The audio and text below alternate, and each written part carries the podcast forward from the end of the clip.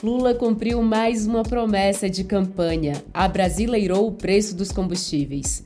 Mais de um milhão de novos beneficiários do Bolsa Família, o Dia Internacional de Luta contra a LGBTQIA+-fobia, 11 anos da Lei de Acesso à Informação, os destaques das redes sociais do PT e muito mais. Eu sou Ju Matos e esse é o 13 Minutos, podcast semanal de notícias do Partido dos Trabalhadores e das Trabalhadoras.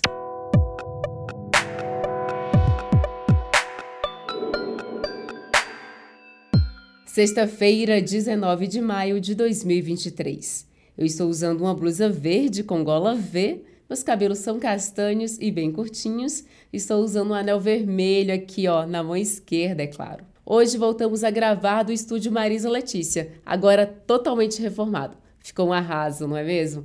Eu adorei. Envie mensagens para a gente dizendo o que vocês também acharam. Dito isso, você fica agora com um resumo do que foi notícia na Rede Povo de Comunicação do PT. Vem comigo!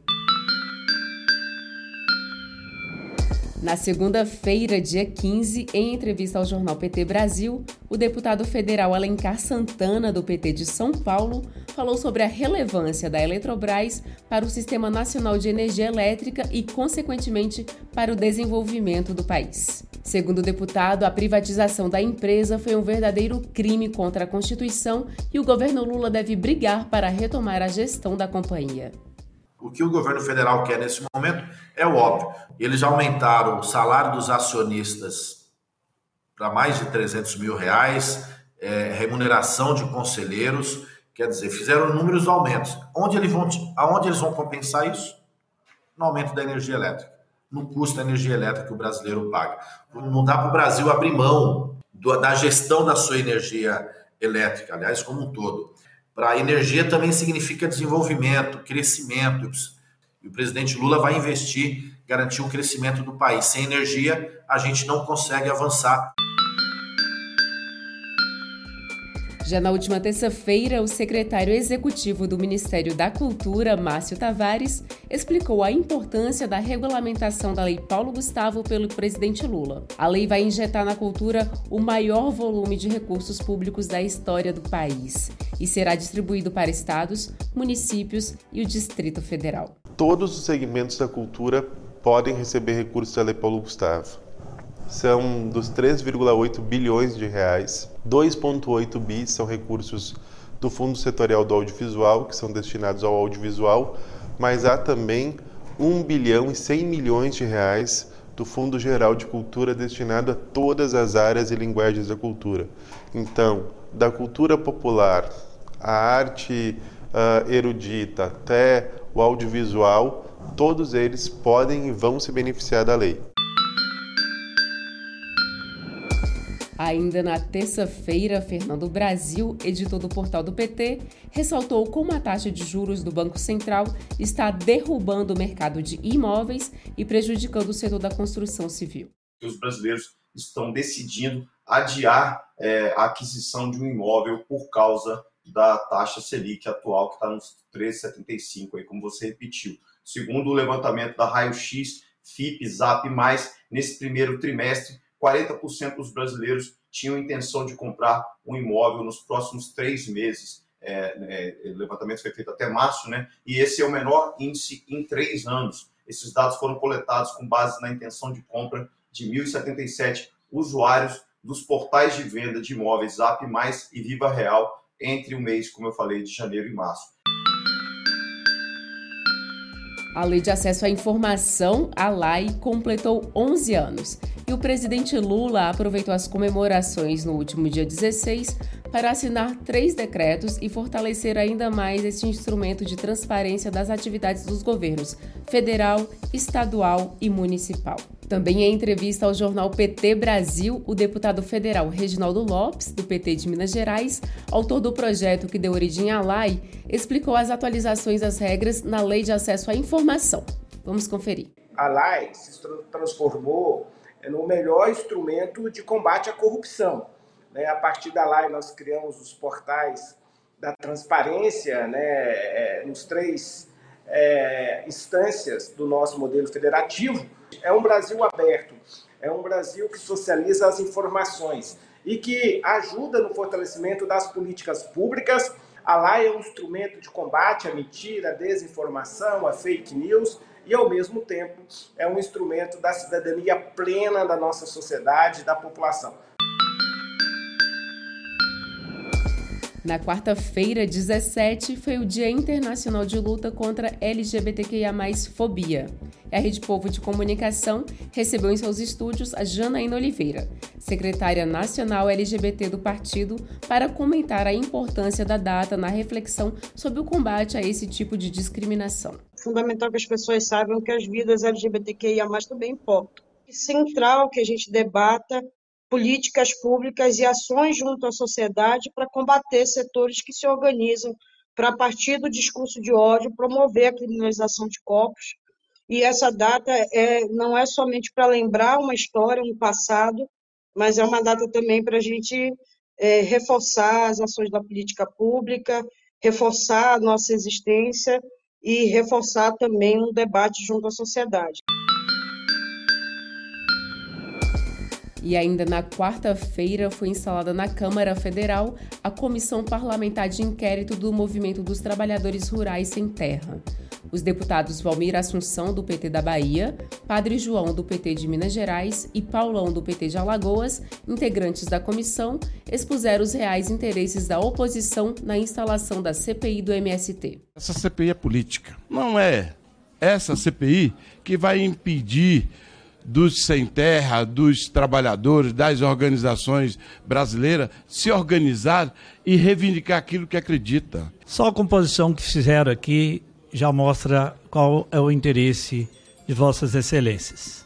Só tentar fazer um contraponto com o crime que cometeram no 8 de janeiro. Tentar comparar uma propriedade rural com prédio público vindo de uma pessoa, sei lá, um cidadão comum, a gente podia entender, mas vindo de Vossas Excelências, uma decepção na composição do parlamento. A gente tem que fazer essa discussão muito de forma serena e tem uns preceitos que definem a nossa Constituição quando, inclusive, tem uma ocupação de terra. Não pode ser terra pública, ela tem que ser improdutiva. Esse debate que a gente tem que fazer de forma qualificada.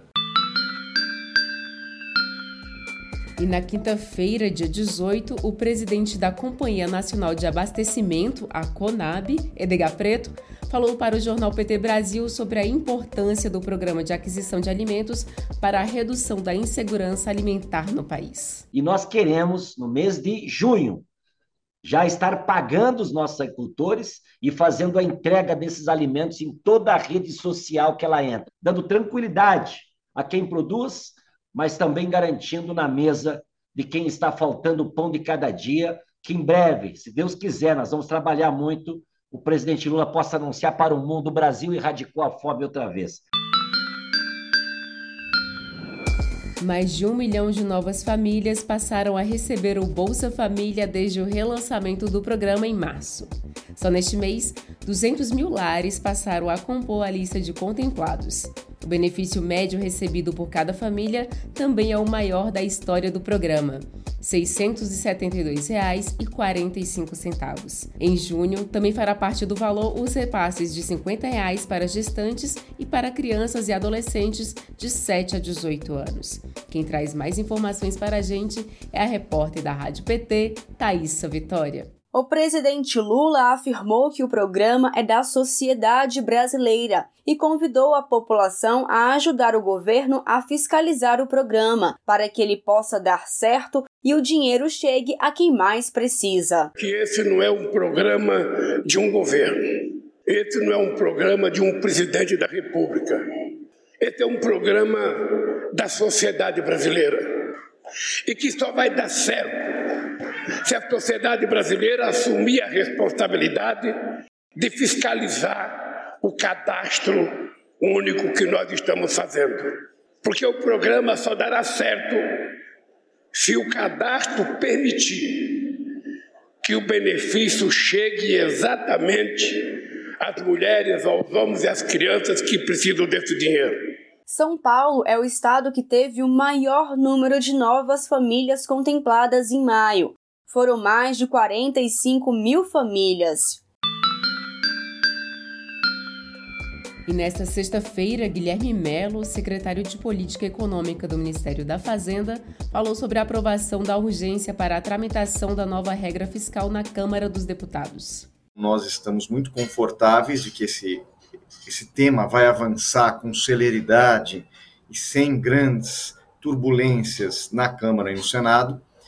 E eu acho que é muito importante também para o conjunto da sociedade, que vai começar a ter uma maior clareza sobre quais vão ser os sumos da política fiscal daqui para frente, em um regime que compatibiliza responsabilidade fiscal e responsabilidade social. E você já percebeu a queda no preço da gasolina nos postos de combustíveis? Hoje pela manhã, o coordenador-geral da Federação Única dos Petroleiros, David Bacelar, explicou os impactos do fim da política de paridade internacional de preços na Petrobras. Conta aí, David. O Brasil ele tem um grande parque de refino que consegue atender a quase 80, 85% da demanda interna desse mercado, que é o sexto maior mercado consumidor de combustíveis do mundo. E tem uma grande empresa, que é a Petrobras, como uma empresa pública controlada pelo Estado. Nós teremos no Brasil uma nova política de preços. Já estamos tendo, por sinal, utilizando como parâmetro central os custos internos de produção do petróleo e de refino do petróleo. Por isso, a redução de 40 centavos no litro, no preço do litro da gasolina, 44 centavos no diesel e, finalmente, o botijão de 13 quilos ele cai da barreira dos 100 reais. Agora vamos saber da Duda Merini, gestora de redes sociais do PT, quais foram as nossas publicações mais curtidas, comentadas e compartilhadas da semana. O que você traz aí, Dudinha? Oi, Ju! Opa, foi mal. Agora só consigo cumprimentar fazendo L. No dia que o Lula anunciou a nova política de preços da Petrobras e a queda nos preços dos combustíveis e do gás de cozinha, o Twitter também não conseguiu se conter e ocupou os trending topics durante o dia inteiro. E nada mais justo que toda essa comoção com o fim da paridade de preço da importação do petróleo, não é mesmo? Se o povo brasileiro recebe em real, por que deveria pagar a gasolina de acordo com o dólar? Esse também foi o assunto da nossa publicação mais curtida da semana. A Silvana comentou: ele tá cumprindo tudo que falou. Excelente. Isso que o presidente Lula está no governo há apenas cinco meses, Silvana. Se prometemos que com o PT a vida ia melhorar, é porque sabemos que é possível. Nosso compromisso é com o povo brasileiro. Faz o L, de novo, só para não perder o costume. E esse foi mais um 13 Minutos com os destaques dos últimos dias na Rede Povo de Comunicação do PT. Se você ainda não segue o 13 Minutos no seu aplicativo, clique aí no botão seguir para você não perder nenhum episódio. E se você gostou, pode deixar 5 estrelas na avaliação. Afinal, a gente ama estrelas. E faz aí como a Claudete Fleck e deixa um comentário para a gente lá no YouTube. Em resposta sobre quem dos nossos ouvintes era afiliado ao PT, ela escreveu assim, ó. Eu já disse sim faz uns dois anos. É isso aí, Claudete, militante do PT de carteirinha. E eu me despeço de vocês desejando um ótimo final de semana a todas, todos e todos. A gente se encontra no próximo 13 minutos.